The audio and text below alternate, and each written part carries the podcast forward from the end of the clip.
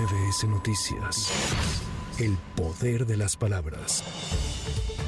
La diputada federal de Morena, Adela Ramos, opositora a los libros de texto gratuitos de la Secretaría de Educación Pública, hizo un llamado a los docentes del país a enfrentar el nuevo ciclo escolar educando con responsabilidad pese a que los nuevos materiales están adulterados. En un video publicado en redes sociales, la legisladora expresó confianza en que a pesar de las deficiencias en los nuevos materiales educativos, los profesores del país podrán sacar adelante sus clases e instruir de manera adecuada a sus alumnos.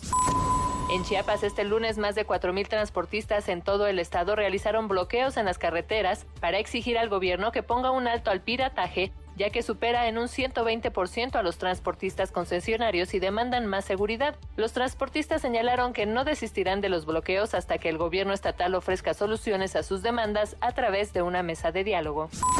El coordinador de la Alianza Verde en el Congreso Capitalino, Jesús Esma Suárez, propuso que en la Ciudad de México se le otorgue un apoyo económico por 2.925 pesos de manera bimestral a las abuelas y abuelos que tengan el cuidado de sus nietas y nietos hasta la edad de 15 años. Al recordar la celebración del Día del Abuelo, el legislador explicó que esta ayuda tiene la finalidad de compensar esta tarea que realizan de manera voluntaria y que prácticamente equivale a una jornada laboral de tiempo completo sin paga.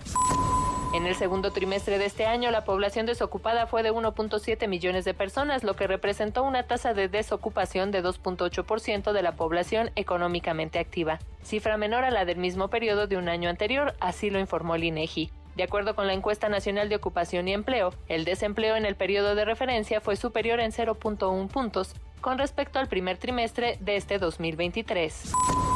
Para Noticias MBS, Erika Flores. MBS Noticias. El poder de las palabras.